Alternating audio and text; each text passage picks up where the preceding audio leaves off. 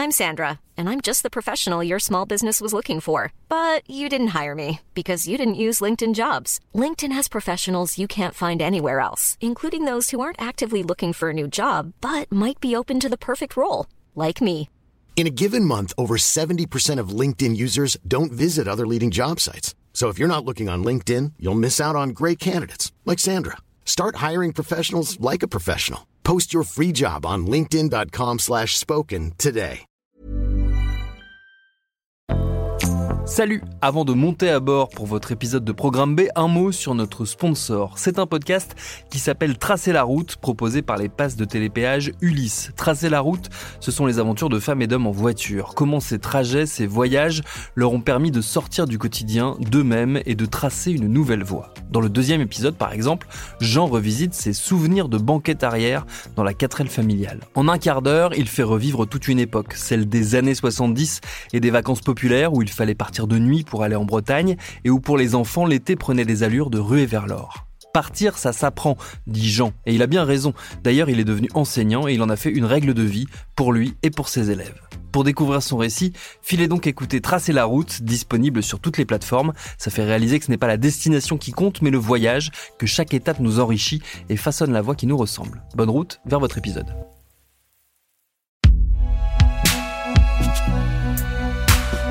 Produit par Binge Audio.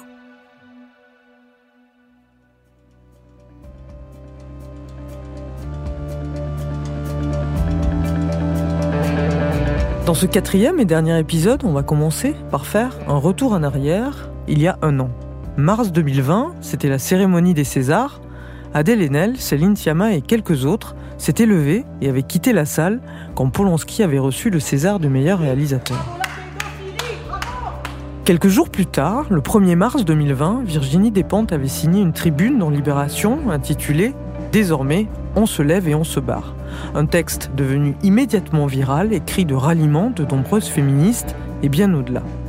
Dans cet épisode, on va partir de cette tribune, on va parler de MeToo, de à quoi on s'expose aujourd'hui quand on porte une parole féministe. On va également parler de littérature, comme dans lieu précieux, de repli et de construction de soi.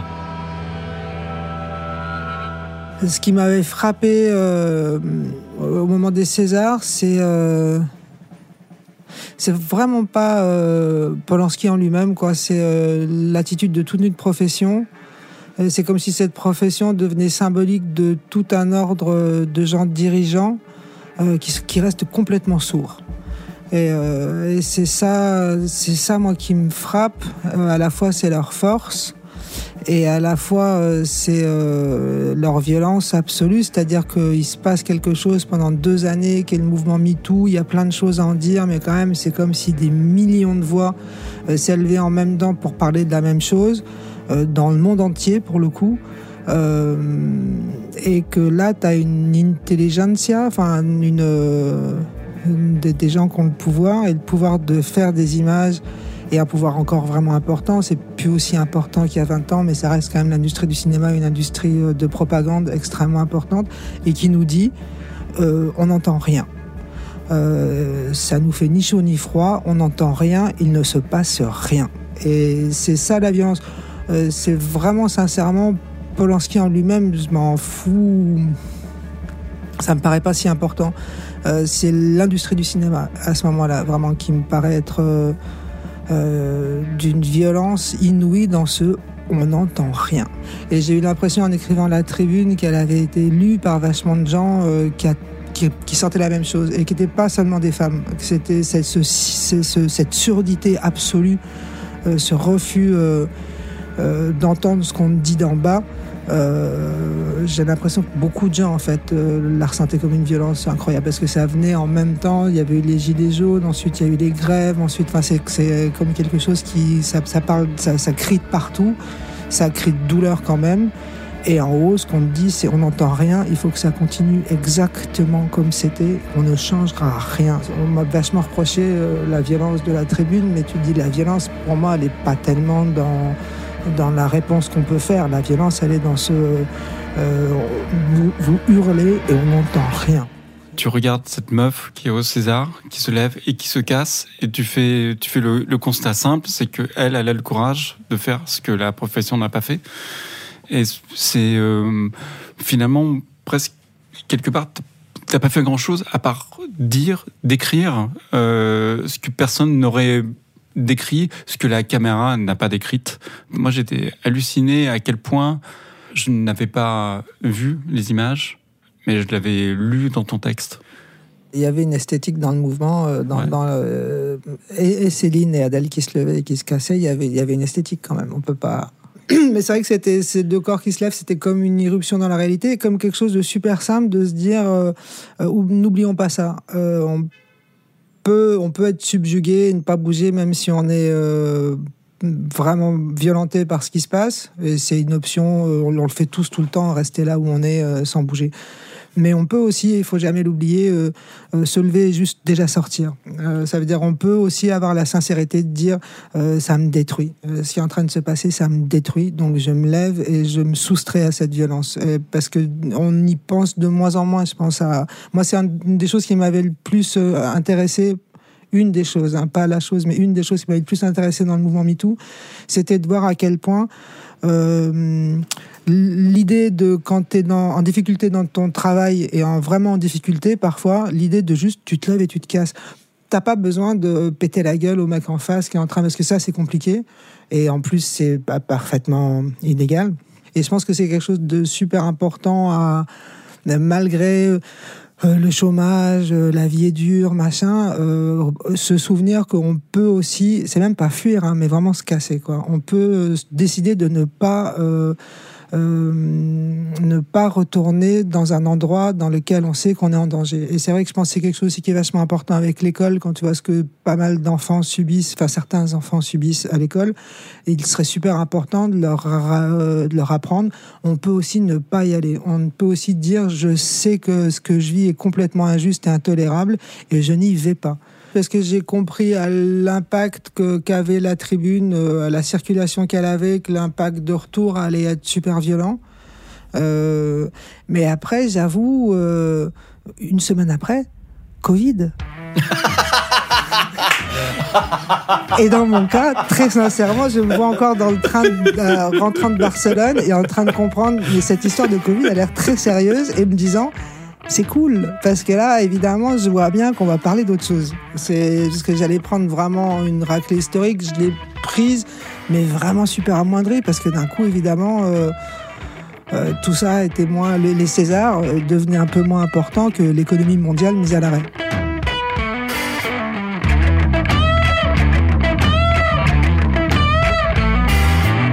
On se lève et on se barre n'est pas la première tribune de dépente qui va faire polémique. En janvier 2015, après les attentats de Charlie Hebdo, elle signe dans les Inrocks un texte, titré ainsi par l'hebdomadaire Les hommes nous rappellent qui commande et comment. Dans ce texte, elle parle du trauma, de comment fonctionne un trauma. Elle se met à la place de tous les protagonistes, frères Kouachi y compris. J'ai été Charlie, le balayeur et le flic à l'entrée. Et j'ai aussi été les gars qui entrent avec leurs armes, ceux qui venaient de s'acheter une Kalachnikov au marché noir et avaient décidé, à leur façon, la seule qui leur soit accessible, de mourir debout plutôt que de vivre à genoux.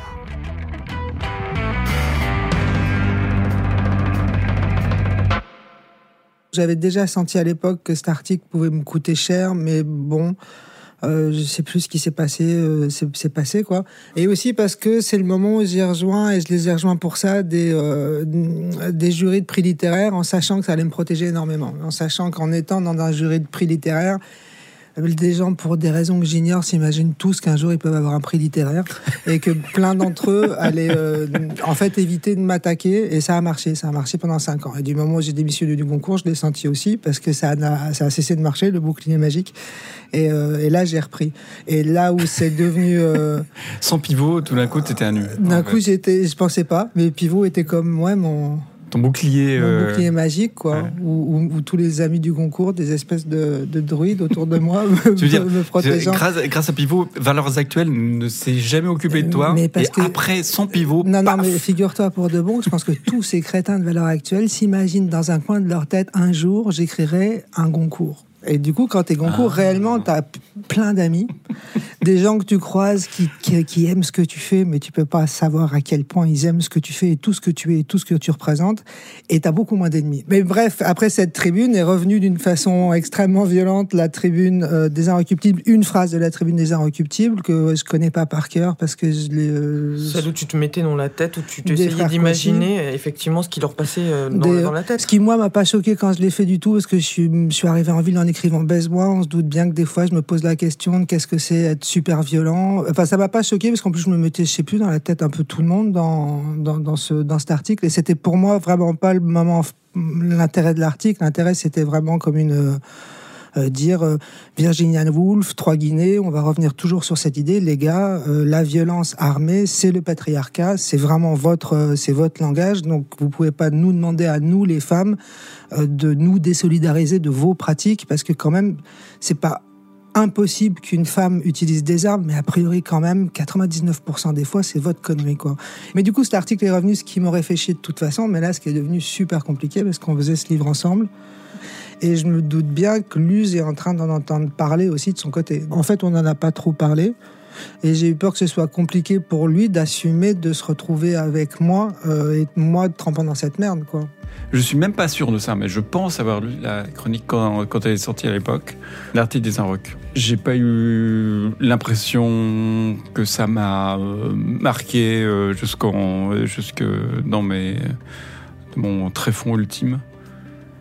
Et quand c'est sorti, j'ai juste vu que c'est sorti à. C'est sorti parce que euh, Valeurs Actuelles avait, et euh, Français de souche avaient envie de, de se prendre des pentes. Valeurs Actuelles, tu as l'impression qu'il faut qu'on ait leur avis sur absolument tout ce qui se passe. Et ça, c'est aussi un des thèmes de, de Vernon, parce que c'est aussi un des trucs euh, assez fascinants à, à observer, cauchemardesque, mais aussi assez fascinant à observer, c'est comment l'extrême droite peut vraiment devenir euh, une valeur centrale dans une société qui était c'était pas obligé c'était pas obligé partant d'où on partait dans les années 90 il pouvait se passer plein de choses c'était pas obligé qu'à un moment donné sur chaque sujet systématiquement on soit obligé de savoir ce que les connards de valeur actuelle en pensent. Et aujourd'hui mmh. sur les plateaux de télé ils sont ils règnent en maître.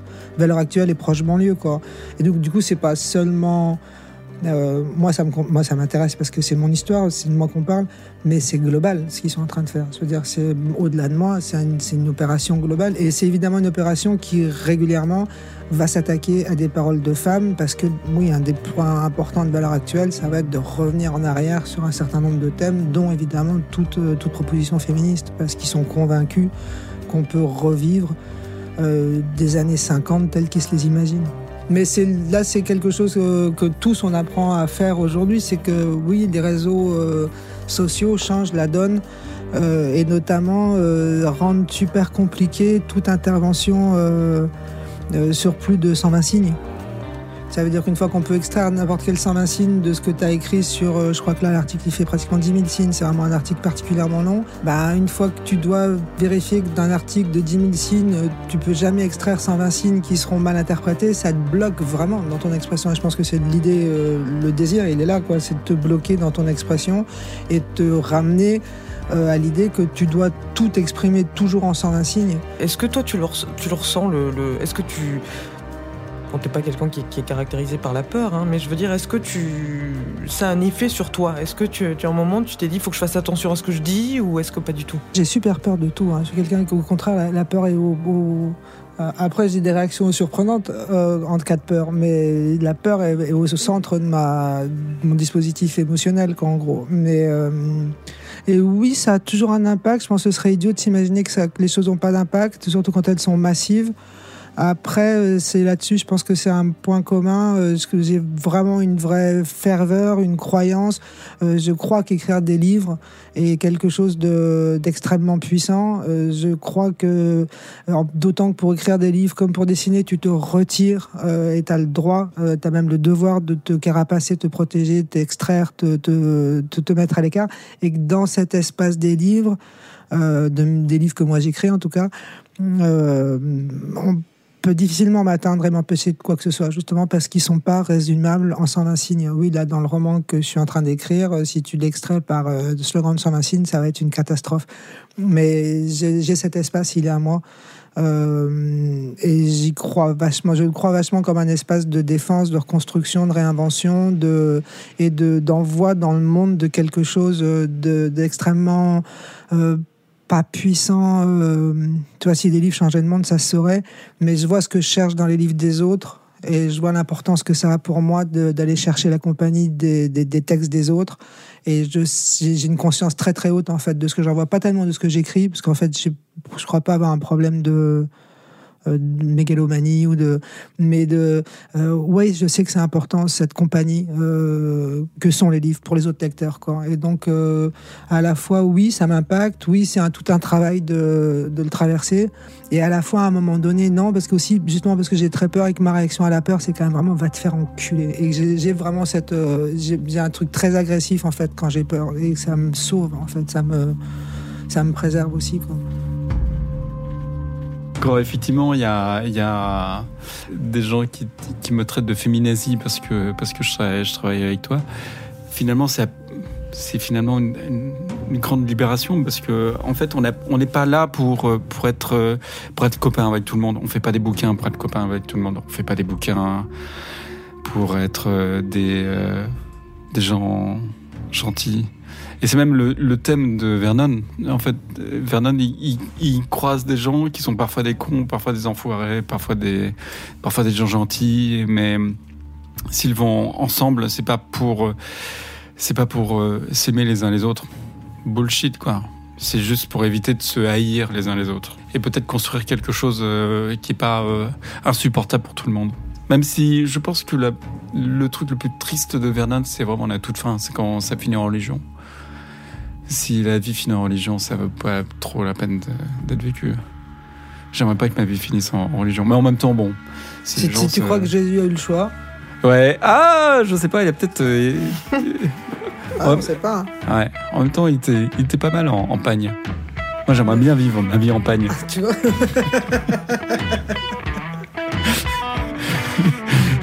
Est-ce que ça fait une fin d'interview? Je sais pas.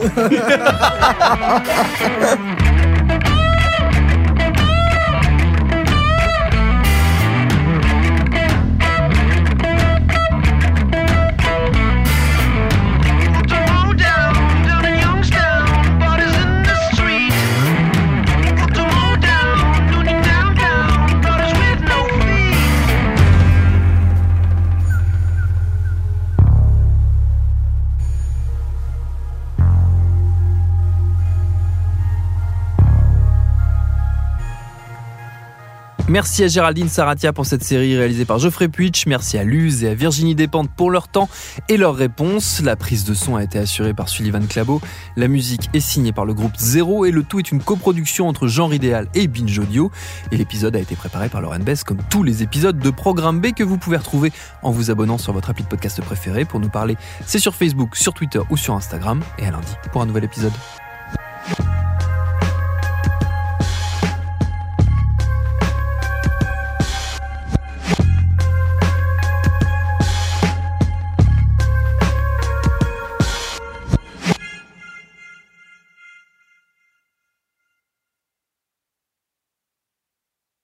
Paris Hilton, Alizé, Justin Bieber, Samina Seri, Geneviève de Fontenay. Oui, ok, vous les connaissez, mais est-ce que vous les connaissez vraiment Vraiment? Bien souvent, on croit savoir deux, trois trucs sur ces personnes, mais en fait, leurs histoires sont bien plus complexes qu'on veut bien nous faire croire. Avec des vies faites de drames, de traversées du désert, de peine et même de trahison. Oui, même de trahison. Tout ça, vous le découvrirez en écoutant Connaissez-vous l'histoire sur toutes les plateformes.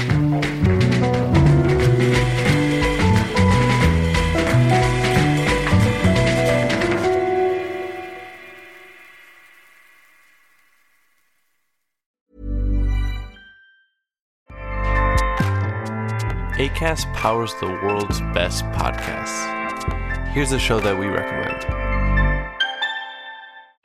This is Roundabout Season 2, and we're back to share more stories from the road and the memories made along the way.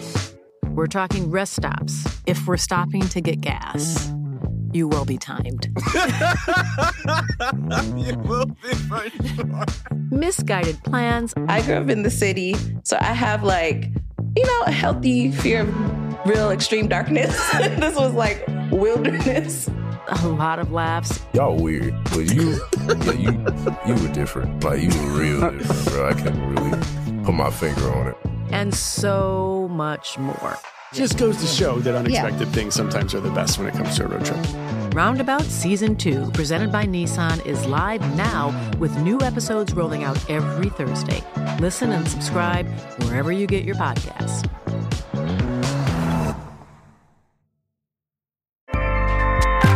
ACAST helps creators launch, grow, and monetize their podcasts everywhere. ACAST.com.